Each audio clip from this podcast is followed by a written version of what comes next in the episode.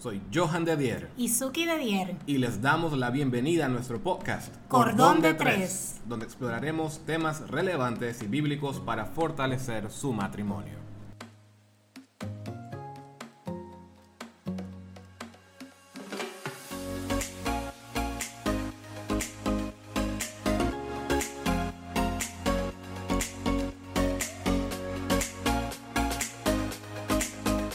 Feliz año amigos y amigas. Estamos en el 2020, feliz año a todos. Así es, y estamos extremadamente agradecidos con Dios por darnos la oportunidad y el privilegio de iniciar un nuevo año. Y como dicen, escribir un nuevo libro con 366, ¿verdad? Sí, este año es bisiesto. Así es, bisiesto. 366 páginas en blanco para escribir una nueva historia y especialmente una nueva historia en nuestro matrimonio lleno de amor y de la mano de Dios. Saben, naturalmente como individuos pasamos la mayoría de nuestro tiempo, todo nuestro día de hecho, tomando decisiones desde lo más sencillo, como qué ropa nos vamos a poner, hasta lo más complejo, por lo menos para mí, qué tipo de sushi voy a comer. para mí esa es una decisión muy difícil porque todos son deliciosos. En fin, las decisiones son parte de nuestro día a día y son parte de la relación de cualquier pareja. Sin embargo, muchas veces en el matrimonio tomamos decisiones basado en emociones y esto es muy, muy peligroso. Y les pongo un ejemplo muy sencillo. Digamos, yo estoy molesto con Suki porque no me llamó en todo el día por lo que yo decido no hablarle cuando llego a, llego a la casa. Y yo mm. estoy molesto, esa es mi emoción y mi decisión es no le voy a hablar a mi esposa. Ignorarme por completo. Ignorarla. Y cuando llego a la casa voy a ir sonando las puertas y tirando las llaves y tirando todo lo que se me ponga en el camino para que ella vea que yo estoy molesto. Esa es mi decisión. Y el problema de tomar decisiones como estas, o sea, basadas en nuestras emociones, es precisamente que nuestras emociones son muy cambiantes.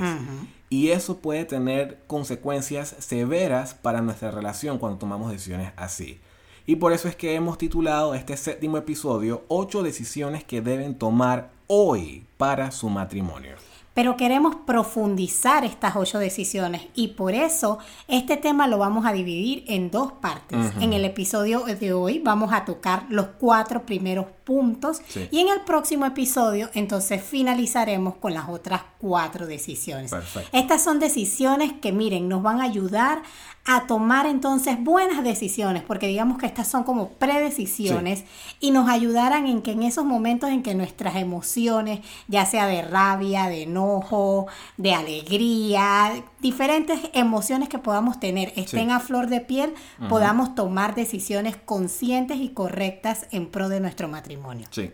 De hecho, traemos este tema porque el inicio de año siempre es una época en que todo el mundo está haciendo resoluciones, Johan. ¿Cuáles son las metas más comunes? Que si el bajar de peso. La mía es volverme vegetariano. Lo digo públicamente para que me pongan presión si me ven comiendo algo raro por ahí. Sí, de vez en cuando ahí escriban en los comentarios si, si realmente está haciéndolo o no. Pero bueno, en fin, todo el mundo anda trazando metas y anda trazando resoluciones, pero muy pocas de estas resoluciones tienen que ver con nuestras relaciones interpersonales. Y en esas relaciones interpersonales está nuestro matrimonio, está nuestra relación de pareja.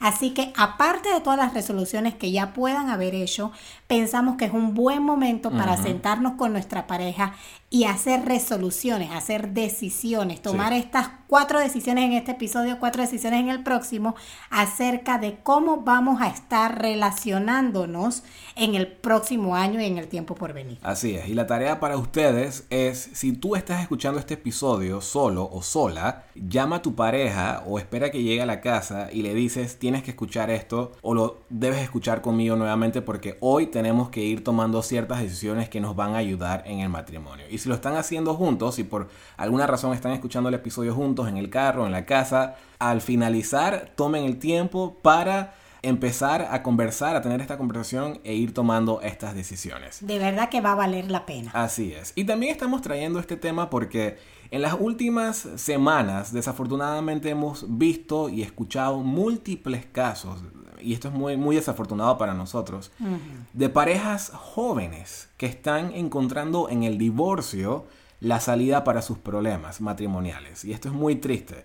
Y curiosamente, estas parejas no fueron víctimas de una infidelidad o de un problema mayor pero simplemente se interpuso en ellos el orgullo, la mala comunicación y simplemente perdieron el interés por luchar por su matrimonio. Como dicen por ahí, las cosas pequeñas. Las cosas pequeñas, así es. De hecho, está comprobado que el 86% de los divorcios se dan por lo que algunos psicólogos llaman condiciones no severas, es decir, problemas que se podían resolver. Y entre algunas de las razones que mencionan estos estudios están temas como no tener roles definidos. Uy, sí. ¿Quién hace qué en el matrimonio? ¿Quién hace qué en el matrimonio? ¿Quién hace qué en la casa? No tener una visión compartida de lo que es el éxito. Oh, que esto es algo sumamente tricky porque tú puedes ver el éxito de una forma. Sí, yo lo puedo medir monetariamente y tú más emocional. Yo por las emociones, yo por la familia, por la cantidad de hijos que tengo y simplemente no estamos alineados. Falta de intimidad, oh, problemas en nuestras relaciones sexuales, expectativas sin cumplir, tal como lo mencionábamos en nuestro episodio 3, algunas expectativas frustradas que tenemos y que no se cumplen, finanzas, que sabemos que en la mayoría de los estudios, en algunas ocupa el tercer lugar por causa de divorcio, en otras ocupa el quinto lugar, pero el dinero siempre anda por ahí haciendo estragos. Sí, y no solamente es el, la bancarrota o, no tener dinero, pero muchas veces es el hecho de mal administrar el dinero que tenemos o no tener conversaciones sinceras o específicas sobre el dinero. Exacto. Diferentes prioridades e intereses. Y por último, inhabilidad para resolver los conflictos. Así, muy importante. Y si notan, amigos, muchas de estas tienen que ver con falsas expectativas, que eso fue algo que hablamos en el episodio 3, las falsas expectativas en el matrimonio.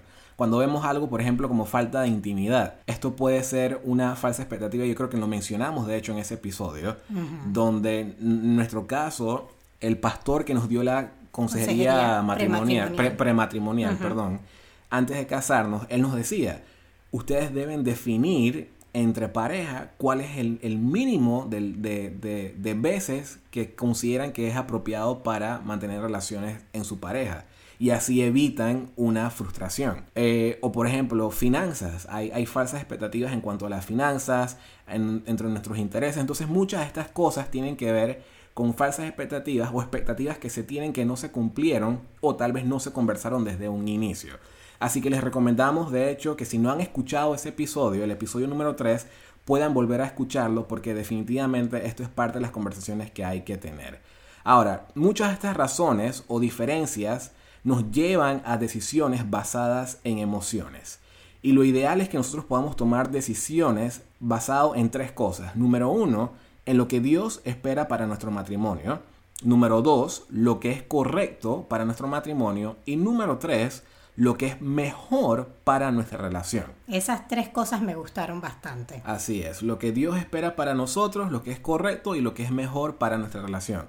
En base a esto, nosotros debemos estar tomando nuestras decisiones. Y por ende, estas ocho predecisiones y las cuatro que vamos a mencionar específicamente en el episodio 7 que van a tomar hoy, les ayudarán a tomar mejores decisiones en el futuro y tener una mejor actitud en su relación. Muy bien, entonces vamos a entrar en materia. La primera decisión que decíamos compartir con ustedes que debemos tomar en pro de nuestros matrimonios es no amenazar con divorciarse. Las amenazas, Te voy a dejar. ¿Por qué amenazamos? ¿Por qué las personas o por qué usamos nosotros amenazas? Yo creo que esta es una manera de manipulación. Exactamente. Es algo, es como, como que yo quisiera decirte, mira, lo que yo te estoy diciendo es realmente importante. Quiero que me prestes atención. Quiero que lo hagas. Esto es debido a muerte. O lo haces o algo te va a pasar. Y está comprobado que las amenazas, aunque nosotros podemos pensar que van a dar resultados, que por amenazar a la persona vamos a conseguir lo que queremos, la mayoría de las ocasiones no es así. es. una herramienta vieja utilizada, pero que muchas veces se ha comprobado que no da efecto. Entonces, ¿qué es lo que hace en nuestro matrimonio? ¿Qué efecto tiene amenazar con divorcio? Cuando nosotros ponemos esa palabra sobre la mesa, mira, es como decir, esta relación que se había dicho que era hasta que la muerte nos separe, quizás ya no. Exacto. Y cuando ya esto se pone sobre la mesa, aunque Ya fue, duda. ya hay duda, aunque fue producto de una rabia, de un enojo, no, mira, porque entonces ya cuando pasa el conflicto, van y te preguntan, ¿de verdad te quieres divorciar de mí? No, no, no, eso yo lo dije por el calor Porque del estaba momento. Simplemente se me salió, pero ¿qué es lo que pasa? Ya eso crea inseguridad en tu relación. Sí, sí. La confianza, el, el empuje que tú tenías para construir una relación duradera empieza a tambalear Sí. y no es una buena base sobre la cual construir un matrimonio. Así es. Además, cuando nosotros sacamos esta palabra, simplemente qué pasa en medio de este conflicto o en medio de esta, de esta discusión. Ya entramos en una actitud defensiva más que estar en una actitud de resolver el conflicto. Como mi pareja me dijo que, se, que, oye, te voy a dejar, entonces yo también voy a soltar algo para herirte, yo también voy a soltar algo para que te haga daño, para que te traiga duda, porque yo también puedo más. Y entramos en toda esta actitud Sí. que simplemente no nos va a llevar a ningún lu- buen lugar. Así es. Y yo recuerdo que cuando nosotros éramos novios, en esos eh, años que tuvimos de novios antes de casarnos, muchas veces por nuestra, nuestra inmadurez de, de jóvenes en ese tiempo, cometíamos ese error, cometíamos ese error de, ¿sabes qué? Yo, si esto no, no funciona, si tú no cambias, esta, esta relación se va a acabar. Y muchas veces andábamos así, hablábamos de esa manera. Y recuerdo que cuando decidimos casarnos, esa fue una de las conversaciones que tuvimos. Nosotros precisamente tomamos esa decisión. En ese tiempo éramos novios solamente, pero tomamos la decisión, ok, ya nos comprometimos, no nos vamos a estar separando o no vamos a estar diciendo que nos vamos a estar separando. Eso ya no va a ser un, una opción sobre la mesa. Y esa es parte de la decisión que deben tomar hoy. En el caso de, de ustedes como pareja, como matrimonio, debe ser la decisión de esa opción del divorcio no va a estar sobre la mesa.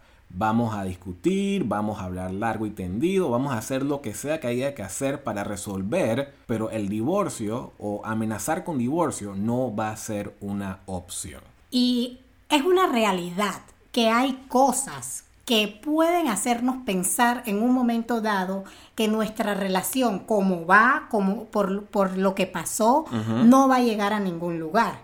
Sí, ¿sí? claro. Hemos tenido, nosotros personalmente hemos tenido conflictos, por ejemplo, al inicio por nuestros caracteres, que sabíamos que, oye, si tú sigues con ese carácter explosivo, que de hecho acabamos de escribir un artículo acerca de las reacciones explosivas o cómo reaccionar adecuadamente, Sí. que lo pueden ver en nuestra página web. Ese era un problema que nosotros teníamos y llegamos al punto donde decíamos, si estos caracteres explosivos siguen de esta forma, esto no va a hacer que podamos tener el matrimonio que Dios desea para nosotros y que nosotros también deseamos. Sí. Entonces es una manera, por decirlo así, sin decir la palabra divorcio, pero de poner y de expresar el énfasis que queremos cuando hay realidades, cuando hay conflictos que tú sabes que pueden ser de deterioro final para tu relación. Sí. No decir la palabra divorciarse, pero sí hacer el énfasis, expresarlo, pero es en un modo positivo a que cambiemos, a que mejoremos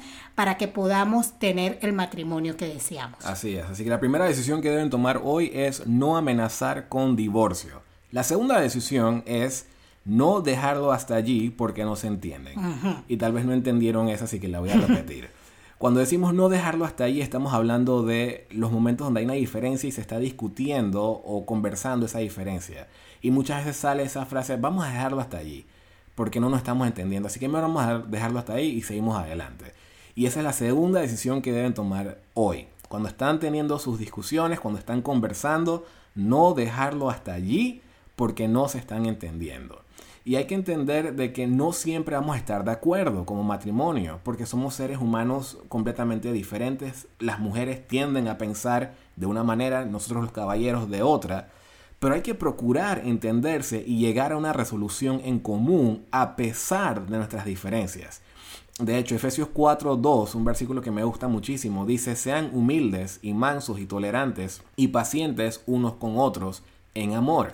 Y este debe ser precisamente la, la actitud que debe permear nuestras conversaciones. Humildad, mansedumbre, tolerancia y paciencia, porque solamente así vamos a poder tener esas conversaciones largas y extendidas que necesitamos hasta que por fin podamos llegar a entendernos y llegar a una resolución de nuestra diferencia. Mira, y a mí de ese versículo la palabra que más me gusta es paciencia, porque realmente en medio de algunas de nuestras discusiones uno tiene que ser paciente, porque uno tiene que comprender, uno tiene que volver a explicar. A veces hay que explicar hasta tres, cuatro veces la misma cosa para que nos podamos entender.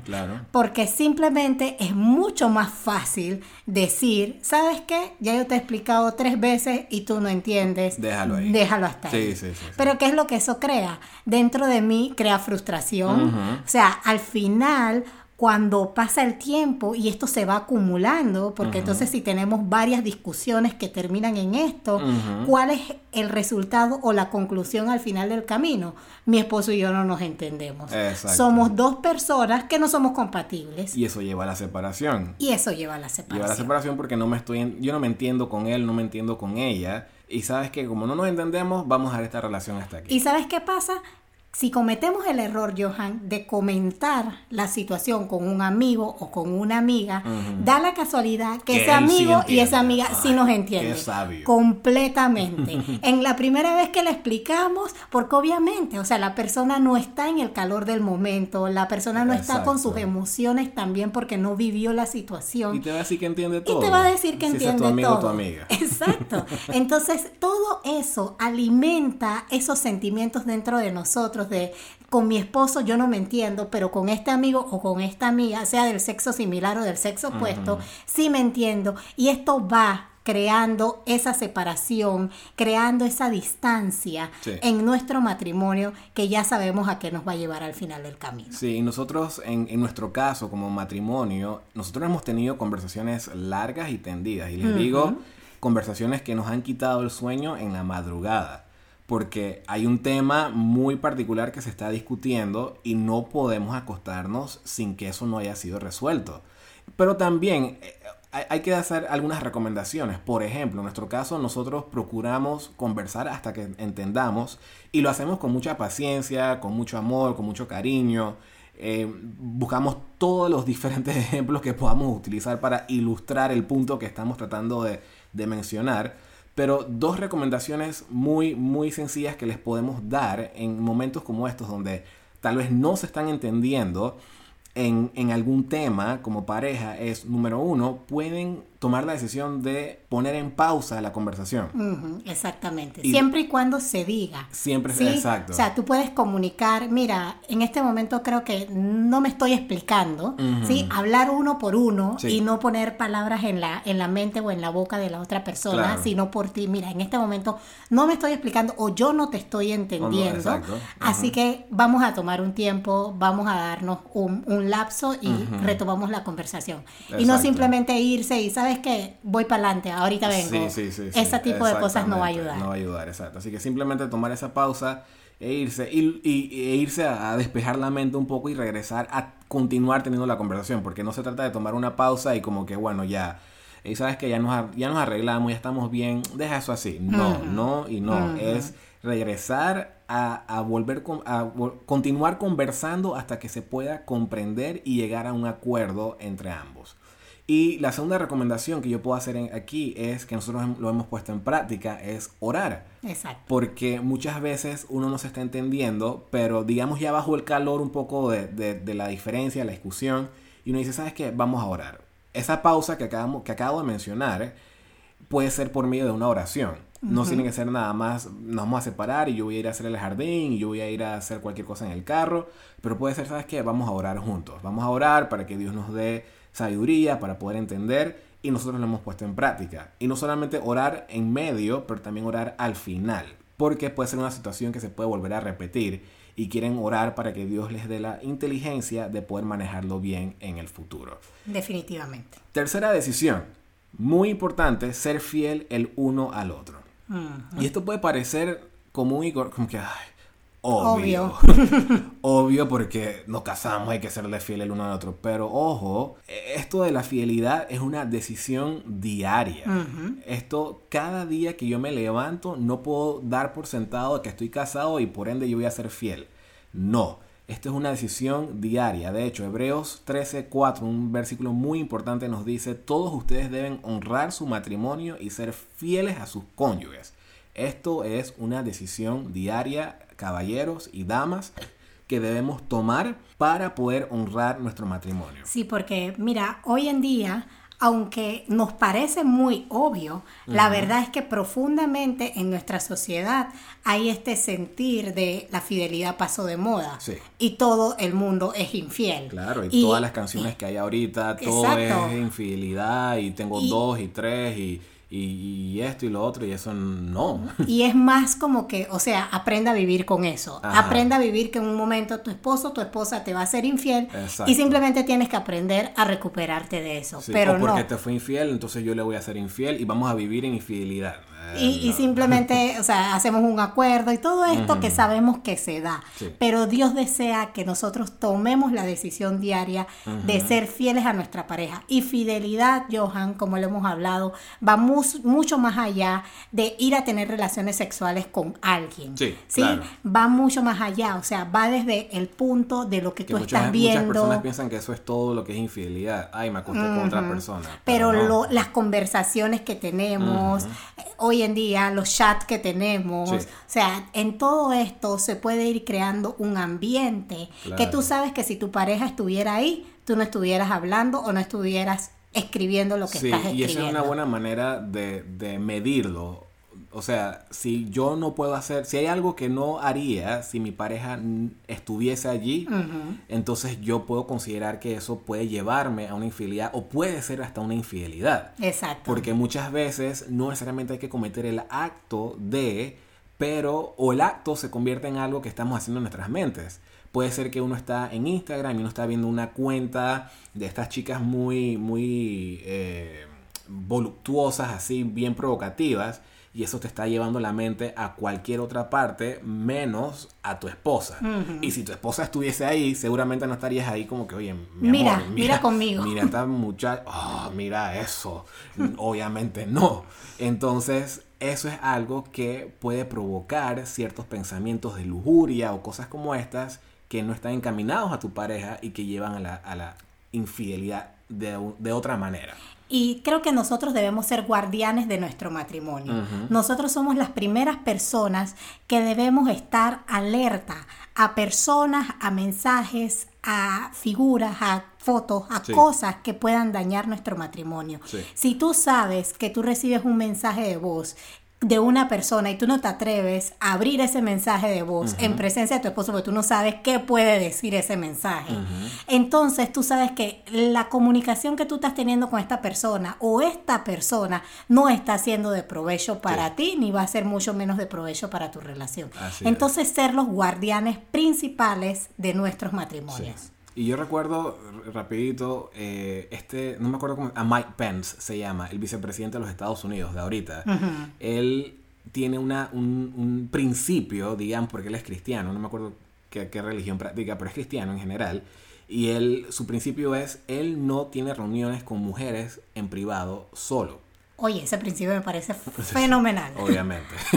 Pero él, él y mucha gente, muchos medios de comunicación se han burlado de él y le sacan memes y toda clase de cosas porque el señor no sostiene reuniones en privado con otras mujeres que no sean la esposa, al menos que su esposa esté allí. O sea, eso se presta para burla hoy en día. Eso se presta para burla hoy en día, pero creo que cada uno debe tomar decisiones como estas, que sabe, esto me va a proteger a mí de ponerme en una situación en la cual puedo ser objeto o víctima de la infidelidad. Y la número cuatro, eh, la decisión número cuatro es siempre hablar con la verdad.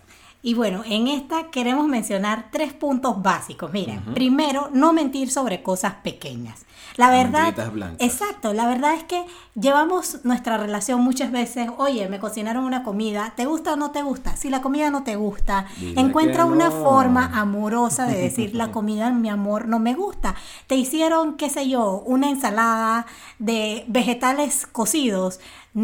¿Te gustan los vegetales cocidos? Bueno, mi amor, mira, creo que me gusta más la ensalada de papa. Es una bonita manera de decir, no me gustan los vegetales cocidos, pero hay otras cosas que tú haces que sí me gustan. ¿Por qué? Porque el segundo punto es encontrar una manera con amor de decir la verdad sin herir. Porque muchas veces entonces queremos sacrificar la verdad a causa del amor.